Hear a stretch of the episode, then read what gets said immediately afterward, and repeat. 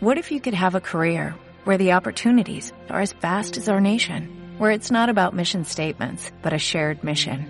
At U.S. Customs and Border Protection, we go beyond to protect more than borders, from ship to shore, air to ground, cities to local communities. CBP agents and officers are keeping people safe. Join U.S. Customs and Border Protection and go beyond for something far greater than yourself. Learn more at cbp.gov/careers.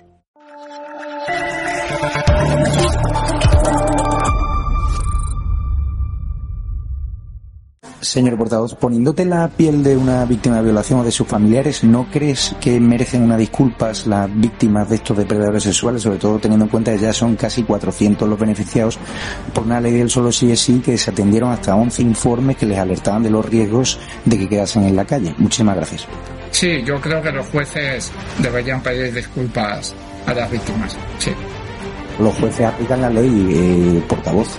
Y si no sería prevaricar, ellos están aplicando la ley. Y la mayoría de jueces la están aplicando bien.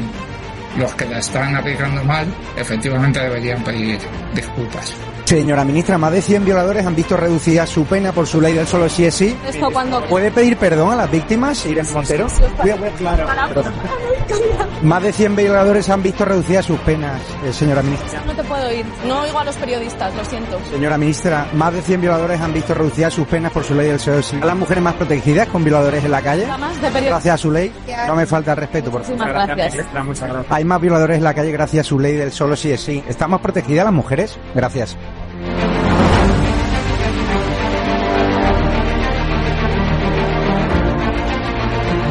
Gustaría preguntarle, señor portavoz, ¿por qué no hicieron caso a esos 11 informes previos de la ley del solo es sí que advertían de, de que efectivamente depredadores sexuales podían ver rebajadas sus penas? Y el pasado domingo hubo un acto de su partido donde una de las participantes eh, dijo que no quieren que los violadores se pudran en la cárcel. No sé si eso refleja la posición de... ¿Quieren qué?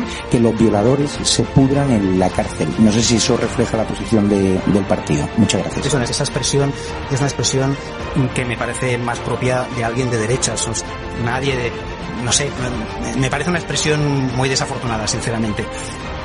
Lo de los 11 informes, ¿por qué no, por qué no atendieron esos 11, 11 informes que Bueno, sobre, ese, sobre eso creo que hay una discrepancia sobre lo que decían esos informes. Yo no estoy de acuerdo con lo que dice usted que decían. Por todo ello, vamos a instar desde la mesa del Congreso y vamos a exigir a la presidenta del Congreso de los Diputados, Merichel Batet, a que se lleven a cabo y de forma inmediata todas las acciones necesarias para impedir el acceso a las instalaciones de la Cámara Baja a Javier Negre y a cualquiera de sus empleados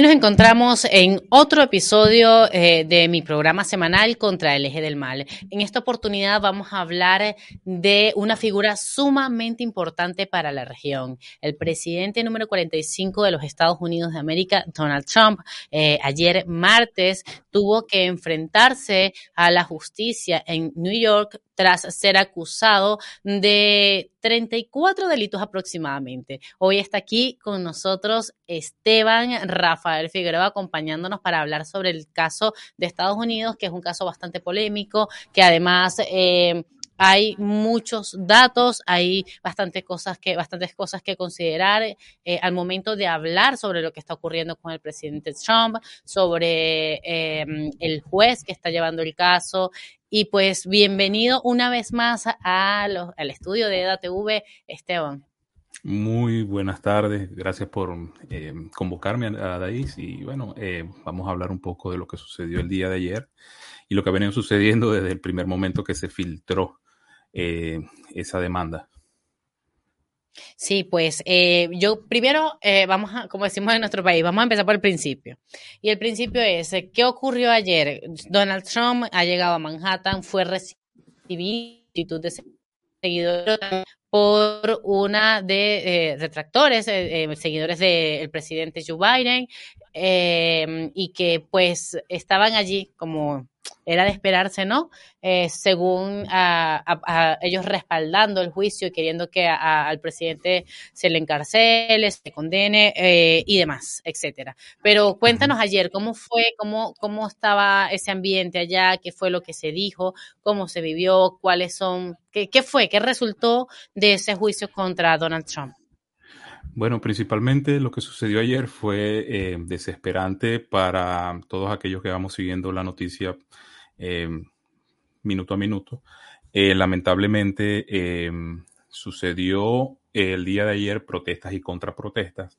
Hay que decirlo firmemente. Habían, por supuesto, Nueva York es, un estado que poco a poco, desde Rudy Giuliani, se ha tornado más demócrata que republicano. Eh, por supuesto, están eh, las, eh, las elecciones del 2020 cuando a Joe Biden lo eligen por más de dos millones de votos y eso le otorgó a él los votos electorales para que, bueno, fuese decisivo en su carrera presidencial. El día de ayer los ánimos estaban caldeados porque se creó un ambiente de zozobra. Eso es lo que vivimos ayer, la zozobra. Y esto es especial porque esto alimenta ambas partes de la narrativa. Eh, se vio que los medios de comunicación tenían mucho tiempo, desde, creo que desde la redada al, a Maralago en, por parte del FBI no se veía tanta, eh, tanto movimiento de noticias en torno a la figura del presidente, del expresidente Trump, eh, creo que es una de las figuras que más genera primeras planas, más genera titulares y eso hay que tomarlo en cuenta al momento de ver qué es lo que sucedió ayer. Porque más allá de lo que puedan opinar en Internet, eh, lamentablemente ayer se sentó un precedente en Estados Unidos, eh, sobre todo por los tiempos que estamos manejando para campañas electorales, para eh, las primarias que se vienen el año que viene y bueno, ya estamos en, en punto de salida de la primera presidencia de Joe Biden. Y todo eso se junta, es un sistema muy complejo yo digo que ellos mismos están controlando como el caos, están como, eh, eh, hay un caos, ¿no? Y ellos mismos lo están controlando a través de la narrativa de los medios eh, hegemónicos en Estados Unidos. Claro, eso, eso es un tema bastante interesante, eso es algo importante además, porque como le decía en un principio, la figura de Trump es es súper polémica, como lo pongas, de cualquier forma, y lo que dices de los medios de comunicación, eso es totalmente cierto. Em, y en ese ambiente, me hablas del ambiente de, eh, de, zozobra, esa incertidumbre que se vivía ayer, porque al final no se sabía realmente en, qué iba a ocurrir, aunque muchos eh, están o estaban seguros de que Trump iba a salir de allí y que se tenía previsto que iba a Mar-a-Lago. Eh, de hecho, ya muchos medios lo habían comunicado, ya en las redes sociales se hablaba de esto. De hecho, de un discurso, este, antes de entrar en otro, en otro tema, ese discurso, Esteban, ¿qué, ¿qué te pareció? Resúmenos un poco, porque tú en las redes sociales hiciste la traducción, lo pusiste en el castellano y pues eh, dijo cosas bastante interesantes. Sí, el discurso eh, va alineado con lo que él siempre ha estado, eh, por decirlo de alguna forma, dentro de su narrativa. Es eh, un Trump políticamente incorrecto, por cierto, apuntando lo que yo también vengo insistiendo, dos cosas. Eh, este es un show de los medios de comunicación, necesitan eh, centimetraje, necesitan clics, necesitan gente totalmente pegadas en una sola narrativa, eh, CNN, CBS, incluso la misma Fox, que se, dice que, es de, derecha, que bueno, hasta desde mi punto de vista no lo es, y necesitaban eso, necesitaban como que generar clics.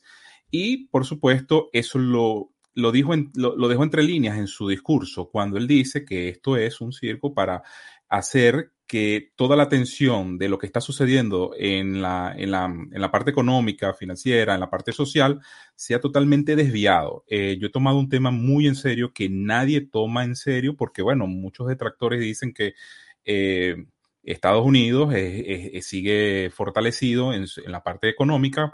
Cuando sucede esto, vemos que más países quieren eh, salir de la hegemonía del dólar. Eh, casualmente, la semana antepasada pasada y esta semana muchos, eh, vamos, a hablar de los países los no alineados, eh, vamos a hablar de Brasil, vamos a hablar de Irán, vamos a hablar de Arabia Saudita, todos estos países que poseen recursos naturales muy importantes han venido hablando en torno a deshacerse de la comercialización en dólares. Entonces, ¿esto qué, a qué resume? Bueno, eh, a Donald Trump lo, él, lo habló en su discurso, dice que esto es una persecución por parte de un fiscal, por parte de un juez, que son totalmente demócratas, que odian la figura de Donald Trump. Y recordemos que Donald Trump es neoyorquino, o sea, él, todas sus empresas o todo su, su, conglomerado está principalmente en Nueva York, la, la Torre Trump y muchas de sus eh, inversiones en bienes y raíces. Pues fíjate, eso es sumamente interesante, eso que acabas de decir al final. Y también, eh, ahora que dices lo del discurso y del entre líneas, y es que eh, el presidente Trump estaba preparado para esto. Ah, un paréntesis que quiero hacer. Eh, cuando en oportunidades, y esto es para los que nos ven aquí en España, sobre todo Esteban, cuando decimos el presidente Trump, es porque por lo general en Estados Unidos se le suele seguir diciendo presidente al expresidente. Entonces, por eso nos pueden escuchar aquí, por, yo, lo, yo lo hago muy seguido, de verdad es que a veces es natural, es natural y no lo hago por, porque yo soy fanática ni porque adulo al presidente Trump, sino que es la forma eh, que, tienen los norteamericanos o los estadounidenses de llamarle a los expresidentes. Jamás van a perder el estatus de presidente cuando se refieren a él en los medios de comunicación, ante el público, en escenarios tal, y por eso es que hacemos ese tipo de menciones. Ahora bien, por, por cierto, antes de que culmines ese pequeño punto, lo del presidente también tiene que ver también mucho porque una vez que ellos salen del poder, una vez que ellos salen de, de, la Casa Blanca, e, ellos siguen recibiendo los mismos beneficios tal cual como si fuesen presidentes, o sea, eh, servicio secreto, todo el conglomerado de seguridad, incluso presidente Obama, presidente Bush, que aún están vivos, ellos eh, reciben todavía los beneficios de ser eh, presidente, para no decir former president tal. Ellos prefieren llamarlo de una sola línea y listo. De hecho, aquí en España también eso ocurre. Los, presidentes y los vicepresidentes, tengo entendido que todavía tienen escoltas, tienen coches oficiales y ese tipo de cosas. Pero bueno, básicamente es eso. Eh, no se trata de que aquí seamos aduladores de, Trump. No, eso es que, hay, que, dejar, que dejarlo claro porque entonces dicen, no, porque estos que son unos fanáticos. No. entonces, pues nada. Eh, te decía, Esteban, que antes de, eh, estábamos hablando del discurso, de entre líneas del presidente Trump y todo esto, y es que él ya estaba bastante preparado para esto porque lo anunció semanas antes. Él dijo que lo querían arrestar y que iba a ser desde, eh, desde Manhattan. Eh, que estuvieran atentos, lo dijo un martes y justamente el juicio fue ayer martes, ¿no? Qué casualidad también todo esto que, que se ha venido desenvolviendo con el presidente. Creo que fue un martes, si no me equivoco, no estoy segura. Pero que él ya, se lo, él ya sabía lo que, a lo que se enfrentaba y estoy segura que, pues, como lo ha hecho naturalmente, sabrá también cómo eh, salir de esto, ¿no? De una manera victoriosa, o eso esperan muchos. Eh, ahora bien, Esteban, hablemos un poquito sobre el despliegue de seguridad que vi ayer en Manhattan por la llegada de Donald Trump a, a este juzgado. Bueno, básicamente la torre eh, Trump, donde él tiene sus oficinas principales, estaba haciendo, eh, se estaban reuniendo algunos eh, manifestantes a su favor. Por supuesto, cerca del juzgado estaban las protestas y antiprotestas y todo se volvió casi como que una locura. El mayor, perdón, el alcalde Adams bueno, previniendo de que sabe la figura polarizante que la figura polarizante que representa Donald Trump eh, inmediatamente llamó a muchos efectivos. Se, se habla de más de 10.000 efectivos y todo lo que mm, bueno eh, conviene eh, llevar a cabo una logística tan grande. Y yo lo veo desde el punto de vista en que las pasiones se podrían desbordar, tienen como que esos antecedentes del 6 de enero y todo esto que se desbordó por aquellas fechas, que ellos hablan de ciertas eh, ciertas cosas que sucedieron en aquel entonces y eh, por supuesto ellos vienen como que alertados de ese tipo de manifestaciones, ya que, bueno, las emociones están a flor de piel.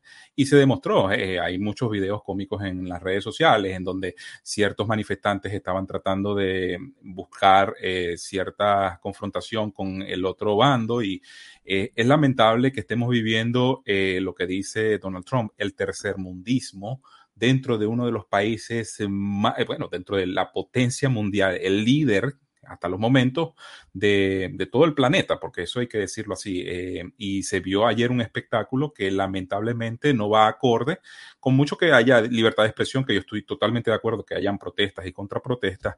Eh, lo que sucedió ayer fue, vuelvo y lo repito, fue como que un espectáculo totalmente programado eh, y es triste que sea el propio presidente Trump lo incluyan dentro de este tipo de de, espectáculos. Y, bueno, él como es un showman, también hay que reconocer de que él sabe que este tipo de, eh, este tipo de situaciones lo impulsan y es una de las reglas que él siempre ha tenido.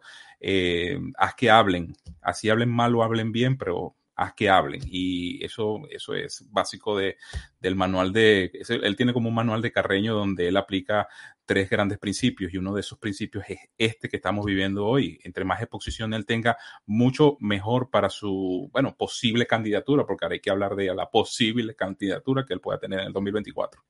Es que a eso quería llegar ahora que estamos hablando de todo esto, porque detrás de, de lo que ocurrió ayer, realmente ahí es un gran eh, una pugna de poder, un tema político de fondo sumamente eh, complicado eh, y que además deja ver esa forma, esa manera de hacer política clásica del Foro de Sao Paulo y muchos dirán, estás exagerando. No, esta forma de hacer política, de querer eliminar a un, enemigo, a un contrincante político, un enemigo político mm, por medio de eh, sacándolo de la jugada política de una forma, en los países nuestros, en Sudamérica, suelen hacerlo quitándole la posibilidad de practicar en política porque son regímenes más autoritarios, tienen el poder de, tienen todos los poderes del Estado controlados y pueden hacer y deshacer a su gusto. Pero en Estados Unidos tendría Joe Biden que buscar la forma, el mecanismo para poder lograr su objetivo y sacar definitivamente a Donald Trump del juego político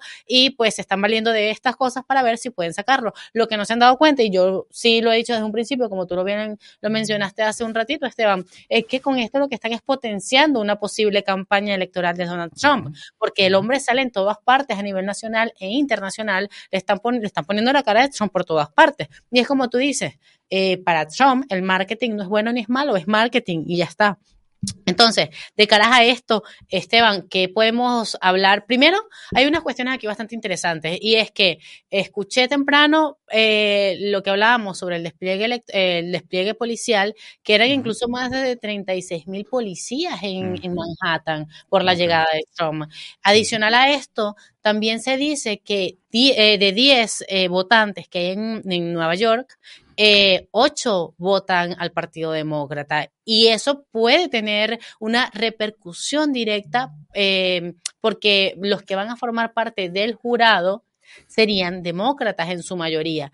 Eh, asimismo, también tenemos el tema del juez y del fiscal, que se dice que ambos han recibido dinero por parte de los demócratas. Entonces, vamos a darle un cuerpo político a este tema, mencionando todo esto y obviamente el tema de Joe Biden y, lo que representa Trump, la, posible candidatura, lo que ocurrió en enero y de fondo, pues de lo, que hay, lo político, la política porque es la política que está de fondo en todo esto. Sí, eh, básicamente lo que refleja que no es un caso eh, judicial, eh, prácticamente están eh, demandando y están acusando a Donald Trump por delitos que mm, ya habían eh, sido eh, totalmente descartados en años anteriores, 2008, 2018, 2005, 2006 y bueno, pare de contar, ya eh, hay que recordarle a la gente que esta no es la primera vez que Trump se enfrenta a la justicia, se ha hecho desde muchos ángulos, desde el punto de vista de impuestos, desde el punto de vista eh, congresional, desde el punto de vista ahora, desde el punto de vista civil, ante un jurado en Nueva York, que hay que recordarle a la gente, esto es un jurado en Nueva York, esto es eh, una corte en Nueva York y esto no, bueno, la trascendencia a nivel nacional es más allá de los medios de comunicación. El caso es político. Joe Biden, hay un video que yo coloqué eh, del año pasado de Joe Biden, donde le preguntan sobre la figura, la figura eh, de candidato del presidente Trump para el 2024 y él dice que va a hacer lo imposible de forma constitucional, entre comillas, de buscar de que Donald Trump no vuelva a obtener el poder. Eso es un video público y notorio. Muchos lo han catalogado como que es de ahorita, no es de ahora. O sea, el video es del año pasado, mucho antes de que sucediera lo de Alvin Bragg, que es el fiscal. Y hablando de Alvin Bragg, vamos pasando ese punto, es un fiscal que fue eh, totalmente eh, puesto, ¿ok?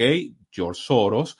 Eh, y, e invirtió en su campaña para que fuese elegido fiscal de Nueva York. Y era muy fácil, ya que, como tú dices, bueno, la relación de votantes en Nueva York al, a esta fecha es 7 a 3. ¿Ok? Por cada siete demócratas hay tres republicanos. Eso debido, bueno, a lo que ya nosotros sabemos, eh, que lo que ha sucedido de forma cultural y que, bueno, eh, Nueva York eh, tiene algún tiempo que no entra dentro de ningún goberna dentro de ninguna gobernación, creo que después de Rudy Giuliani, en una gobernación republicana. Alvin Bragg, puesto allí por Soros, y tenemos también al juez. El juez es eh, Juan Merchán, es de origen latino, y este juez también, eh, más allá de dar, más allá de recibir dinero del Partido Demócrata, son donantes del Partido Demócrata, ¿ok? Y eso hay que entenderlo de esta forma. Cada vez que hay elecciones en Estados Unidos, tú puedes donar al partido de tu preferencia y, esta, y este grupo de, de jueces y de fiscales eh, han hecho eh, por sí mismo esto, donan al Partido eh, Demócrata cada vez que hay alguna elección, sea de cualquier nivel. Alvin Bragg, perdón, el juez Merchant, hay un caso muy importante, aunque no hay que ligarlo porque, bueno, lo que haga el padre no tiene nada que ver con la hija, pero él, tiene una hija que fue que participó en la campaña activamente del 2020 de Kamala Harris y Joe Biden. Eh, la hija del juez eh, Merchan también es donante del Partido Demócrata y se empieza a ver eh, cómo se empieza a, a, ver cuáles son los hilos de poder en torno a esto que, que, que, surge de una acusación que viene de un delito menor, ¿ok? Eso es lo importante que la gente tiene que entender, un delito menor. Incluso el mismo, el mismo fiscal elegido había eh, controversialmente había sido elegido porque él mismo se iba a encargar de que los delitos menores no fuesen severamente eh, criminalizados, severamente castigados. Y resulta que ahora un delito menor cometido por el propio presidente Donald Trump, que es darle dinero a una persona para que no hablara ciertas situaciones durante la campaña del 2015, se convirtió en el delito más grave que pudo haber cometido eh, cualquier eh, funcionario público dentro de Estados Unidos. Y ahí se olvidan de la computadora de Hunter Biden. Y también se olvidan los medios de comunicación de los presuntos correos electrónicos de em, Hillary Clinton que la involucran en unas cuantas actividades irregulares. Es lamentable, pero bueno, esta es la maquinaria eh, mediática que hay en Estados Unidos, mucha de esta eh, financiada. y hay que recordarle a la gente que Bill Clinton también estuvo metido en, creo que peor, hubo el, el eh, la situación de Bill Clinton con respecto a ciertas prostitutas fue mucho peor que la que en estos momentos está pasando el presidente Trump, pero bueno. Claro, pero aquí es donde ves, ¿no? El fondo político que hay detrás de todo esto, la intencionalidad que tienen eh, esta gente y cómo lo hacen, donde, donde lo hacen además, porque todo ha sido bastante planificado y estratégico. Correcto, correcto. y eh, bueno, es, detalle, vuelvo y repito, esto es un juicio político debido al tiempo. ¿En qué tiempo estamos? Bueno, ya cuando él se lanza a la, a la, precandidatura, esto se puede tomar como interferencia electoral porque este, sencillamente entra dentro del tiempo para eh, su lanzamiento a las primarias del Partido Republicano. Sí, que de eso también quiero hablar contigo, Esteban. Eh, esas primarias del Partido Republicano va a poder participar o no Donald Trump. Pero antes también he visto que algunos demócratas, seguidores, votantes del Partido Demócrata, se han pronunciado en contra de este juicio y han dicho que el delito no es, no, no, no tiene la magnitud que le están dando. ¿Tú crees que esto que está ocurriendo puede hacer cambiar el voto de algunos demócratas? Eh, posiblemente no tanto de los demócratas, pero sí de los indecisos. Recordemos que en Estados Unidos hay un porcentaje, eh, por, decirlo de alguna forma, un 47% o un 46% republicanos, 46, está dividido el país.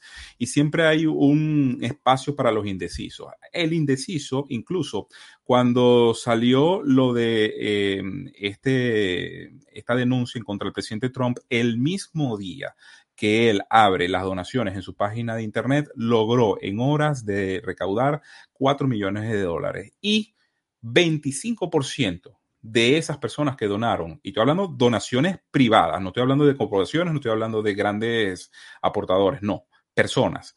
25% eh, se encontraban dentro de las, de las personas que nunca habían donado y no estaban motivadas políticamente a apoyar al presidente Trump. Y eso es un dato muy importante, ya que las personas están viendo cómo la justicia está de un lado muy inclinada, porque no es Trump solamente, es Steve Bannon, es Peter Navarro, es em, Alex Jones, es figuras eh, de la derecha o lo que ellos llaman la derecha, que han sido totalmente perseguidos políticamente. Cuando tú ves en la izquierda, llamamos el Partido Demócrata y los liberales, no hay alguien prominente en estos momentos eh, perseguido, eh, demandado, nada de eso. Entonces, eso lo está viendo el público votante porque, por más que sea, hay ciertas, eh, vamos a llamarlo, ciertas alimañas dentro de cada uno de los partidos y solamente la justicia está buscando un solo lado. Es así. Cuéntanos un poquito, Esteban, tú que lo manejas mejor que yo, eh, ¿por qué se hizo esa recaudación de fondos en apoyo al presidente Trump? Siempre se hace, ¿ok? Em, generalmente lo, eh, él puede ser multimillonario, incluso creo que eh, cuando él sale de la presidencia salió con un billón de dólares menos que cuando entró cuando los políticos es lo contrario, entran totalmente pobres, eh, los, políticos de carrera, hablo de Obama, hablo de Biden, entran técnicamente pobres y salen eh, multimillonarios. Obama multiplicó su fortuna 30 veces y se puede calcular que el tipo puede tener, eh, es multimillonario. Trump perdió. Entonces, ellos generalmente no colocan su dinero Estados Unidos se mueve bajo ese sistema. Siempre, cada vez que hay una campaña política, aquel que quiera donar y apoyar la causa puede hacerlo desinteresadamente. Y por supuesto, eso mueve mucho a norteamericanos. las donaciones eh, es muy distinto a los países sudamericanos que las campañas son financiadas desde el Estado o desde cualquier ente público. Ellos no, ellos se financian por actores privados y eso es muy importante de entenderlo.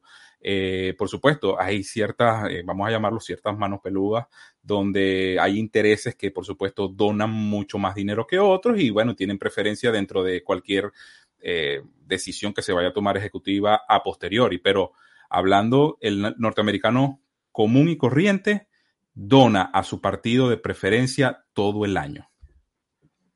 Pues Fíjate, eso es algo que aquí en España no se ve, porque aquí en España lo financia todo el Estado, los partidos les paga el Estado. Pero bueno, entonces, Esteban, como lo veníamos conversando, eh, se dijo ayer en el juicio que se quiere, se quiere continuar con esto eh, para enero. La fiscalía lo quiere continuar para enero del 2024, pero la defensa del presidente Trump lo está solicitando para la primavera. ¿Por qué ¿Crees tú que lo estén solicitando para la primavera del 2024? ¿Necesitan tiempo? Necesita, ¿Es una estrategia electoral? ¿Por qué crees que lo estén solicitando así? Y asimismo, también este, cuéntanos un poquito sobre esa candidatura, sobre las primarias del Partido Republicano. Bueno, básicamente es cuestión de estrategia, de tiempo, es cuestión de ver cómo el presidente Trump puede maniobrar y la parte a la que acusan, eh, siempre les es conveniente eh, que el tiempo se prolongue en, cualquier, en cualquiera de estos procesos judiciales. Es cuestión de estrategia, eh, al hacerlo mucho más temprano, posiblemente el veredicto o la sentencia que pueda obtener el presidente Trump eh, no sea muy favorable, pero eh, entre más lo hagan, como lo dicen, en primavera, y por cierto, también estaban buscando la forma de mover el circuito judicial a otro, a otro circuito, por eso mismo que tú estás hablando del 7-3, que el jurado puede ser la mayoría eh, demócrata, y eso, por supuesto, estratégicamente no le conviene al presidente Trump, aunque esto que por lo cual se le está acusando eh, es totalmente ilógico. Es totalmente, ya, ya, ya eso fue sentenciado alguna vez y lo que ahora van a buscar es tratar de endosarle 34 delitos, felonías más, porque este delito principal eh, no pasa de lo que ellos llaman un misdemeanor, o sea, eh, un delito menor. Entonces, entre más tiempo tenga, el para el presidente Trump va a ser mucho mejor porque las primarias del Partido Demócrata, eh, perdón, las primarias del Partido Republicano van a ser alrededor de esas fechas por la primavera del año que viene. Y él puede participar, porque también entiendo que por estos delitos él no, no se le prohíbe legalmente, constitucionalmente, que sea candidato a las elecciones presidenciales. Puede ser, puede ser presidente incluso teniendo este tipo de, de, asuntos legales. O sea, eh, por eso que tú hablas de qué pasa con los demócratas, porque están viendo de que vienen delitos grandes de seguridad nacional eh, llámese Rusia, llámese aquella llamada con Zelensky, que fue muy famosa, que le, plantearon un juicio, un antijuicio de mérito. De esos grandes delitos que no le pudieron eh, comprobar, vienen con un delito menor que no, no, lo, no, lo pudiera detener en su aspiración a ser candidato presidencial y ser presidente, que ese es el otro detalle. Ahora, ¿cómo vamos con las primarias? Bueno, los candidatos que en estos momentos están participando. Eh, es triste, pero he monitoreado muchos eh, dirigentes principales del Partido Republicano y no muchos han sido vocales con lo que está sucediendo con el propio presidente Trump. Eso es un gran error del propio partido. ¿Por qué? Porque si la causa hubiese sido al contrario, los demócratas en estos momentos estuviesen agrupándose en uno solo para apoyar a cualquier persona que estuviese de ellos eh, siendo enjuiciada. No sucedió con, lo, con esto. Eh, muy pocas personas se han pronunciado, entre congresistas, Mayorita Taylor Green, Ana Paulina, eh, Marcos Rubio, incluso se pronunció a favor de esta situación, dejando claro de que esto es un precedente muy malo para lo que es eh, la imagen presidencial o cualquier otra cualquier otro puesto público, ya que puede venir la venganza política de una parte y de otra. primarias. Trump con esta situación, y bueno, te hablé del 25% de donantes, pero también subió en las encuestas, dejando a DeSantis ya casi, mira, eh, DeSantis... Te iba a preguntar por DeSantis, ¿qué, cuál, ¿cómo se había pronunciado? Yo te estaba esperando, pero ya te me adelantaste, así que dime de una vez, ¿qué fue lo que dijo DeSantis? Eh, no, no, DeSantis en estos momentos, eh, DeSantis lo único que dijo que no iba a ser parte de este show mediático llevado a cabo por un fiscal de Soros, muy inteligentemente, eh, pero más allá de lo que diga de Santis, que no apoyó la medida judicial de eh, hacer una extradición, como pretendían los demócratas llevarlo esposado, eh, los titulares está preso, ahora sí es detenido, Braga Naranja en reja, eso no sucedió. Sucedió fue la presentación y la puesta en orden de, Trump dentro del, del tribunal, declarándose inocente y de una vez devolviéndose a Mar-a-Lago. Eso lo que provocó fue que Trump aumentara en las encuestas, estas encuestas que constantemente se están haciendo, dejándose casi ya en solitario en el primer lugar, después viene DeSantis con un 25% de, de, de favoritismo y después vienen los otros candidatos que no superan el 1%. Los dos únicos candidatos que podrían estar dentro de la carrera presidencial, si es que DeSantis se decide a lanzarse en las primarias, serían Trump y DeSantis. Si DeSantis no decide, por supuesto, el favoritismo va a ser completamente y absoluto para Donald Trump, ya que los otros candidatos posiblemente no los conozca. Nikki Haley, Vivek eh, Ramaswamy, eh, qué sé yo, eh, Mike Pence, todos estos candidatos para mí no tienen el favoritismo que pueden tener, que puede tener la figura de Donald Trump dentro del Partido Republicano. Claro, es que eh, eh, ahí por eso también te iba a mencionar a DeSantis, porque DeSantis es una figura clave y tras este conflicto que han tenido estos dimes y diretes en redes sociales, en entrevistas, DeSantis de hecho hace algunas semanas de una entrevista donde según dijo cosas que jamás antes había dicho de, del presidente Trump eh, y pues mm, se veía como esa ruptura, pero no sabemos realmente qué pueda pasar. Y como en política nada es casualidad y nada es espontáneo, quizá alguien maneje también la teoría de que esta pelea entre Trump y DeSantis sea parte de una estrategia electoral. De una estrategia electoral, correcto. Dándole todo el beneficio en las primarias a Donald Trump porque DeSantis sea parte, como en, manera de respeto y que después de Trump el candidato sea DeSantis. Es una posibilidad. Pero esta mentecita que está aquí piensa mucho, entonces mejor no sigo dándole vuelta porque van a decir que soy una conspiranoica. Eh, pues Esteban, muchísimas gracias por estar aquí hoy conmigo en este programa que dedicamos a todo el continente americano, en especial a Sudamérica, pero en esta oportunidad definitivamente la atención va dirigida a Estados Unidos. Eh, si tienes algo más que agregar sobre el tema, pues eh, es ahora o nunca. No, no, eh, agradecerte a ti por invitarme de nuevo. Y bueno, eh, no hablamos de la, señorita que está mm, moviendo todos estos hilos porque de verdad no es importante. Para mí, eh, más allá de la denuncia que hace la actriz de cine para adultos, está el caso político donde se montan grandes intereses para que Donald Trump no pueda ser candidato y creo desde mi punto de vista que les están haciendo es un favor con un caso tan débil como el que está en estos momentos procesando.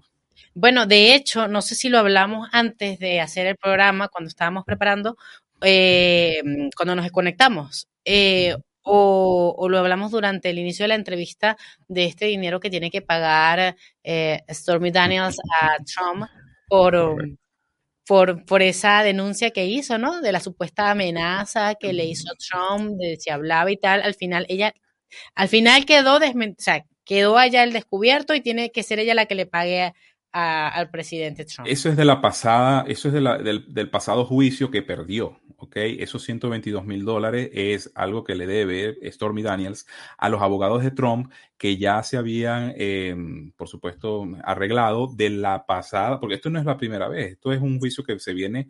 Claro, pero decían que, que eh, fue, fue ayer, ayer, sí, fue ayer en California, un juzgado de California. Un juzgado de California, correcto. Casualmente sale en la noticia ayer diciendo, mira, Stormy Daniel, págale los 122 mil dólares que Trump em, pagó eh, por eh, procesos legales que le, sigues debiendo, porque ella tenía que pagarle de aquel proceso, tenía que pagarle 500 mil, ahora se le suman 122 mil más. Y bueno, aquí es donde tú ves eh, quién es el que va ganando en cierta forma, de, forma judicial. Pues. Claro, eso deja mucho, mucho que ver. Ah, y otra cosa, Esteban, que pues lo hablamos hace días, yo con el tema de Estados Unidos molesto mucho a Esteban porque sé que está enterado de todo. Eh, Ivanka y Melania, bueno, Ivanka, eh, bueno, yo, particularmente no soy muy, si, si, si hablarte, el único político que yo le sigo la pista es Trump, eh, podrán decir que soy fanático, podrán decir todo lo que ustedes quieran, pero bueno, es el, es el que me interesa porque lo conozco desde hace muchos años, antes de ser presidente. Eh, Ivanka no es una de las figuras que yo más eh, aprecio en estos momentos por, por, por, todo lo que sucedió en su, en, su presidencia. siento que son figuras que ya dijeron, por lo menos Ivanka dijo que estaba retirada de la política y que se iba a vivir su vida junto con su esposo eh, Jared Kushner, bien alejado de la política, que no, iba, no iba a participar en nada que tuviese que ver con su padre y la política, más que apoyaba a su padre en todo lo que es en el entorno familiar. Y, eh, Ivanka, eh, Melania, perdón, Melania es generalmente, ella no es una figura pública si Trump no está dentro de, la Casa Blanca, que ya allí tenía un, ella, ella ahí tenía como que especie de un puesto ya asignado por la, por la propia magistratura del poder que, que vengaba Trump y por supuesto la veías un poquito más eh, dentro de los medios de comunicación. Sin embargo, recuerda que Melania tampoco fue como que muy eh, celebrada por los medios de comunicación y eh, desde mi punto de vista, en estos momentos se preferiría que ellos estén muy bien resguardados porque eso lo publica él siempre en su plataforma de redes sociales sobre lo que su familia está viviendo y que prefiere mantenerlas alejadas de todo eh, ojo público debido a que los medios de comunicación, ya tú sabes cómo actúan de cierta forma con difamaciones en torno a la figura del propio Donald Trump. Así que no se preocupen por Melania. Eh, hasta los momentos Melania no es que porque no salga a dar una, una declaración no quiere decir que no apoye a Trump. Eh, creo que es la mejor estrategia que pueden tomar, no meter asuntos familiares con la política en estos momentos, hasta que, bueno, Trump no tome otra vez un cargo de poder. Esto es una contienda entre Trump y sus detractores, más, más nadie. Bueno, Esto ha sido todo. Gracias, Esteban. Pues al final te hice hablar de Iván que de Melania. y, muchísimas gracias a todos los que nos han estado viendo. Será hasta un próximo episodio eh, de este programa contra el eje del mal, en el que hablamos de eh, lo que está ocurriendo, ¿no? En el otro, al otro lado del Atlántico. Y pues en esta ocasión nuestra atención está totalmente dirigida y pues en los próximos días seguramente ustedes también estarán con la atención dirigida hacia Estados Unidos. Muchísimas gracias a todos y pues será hasta un próximo programa.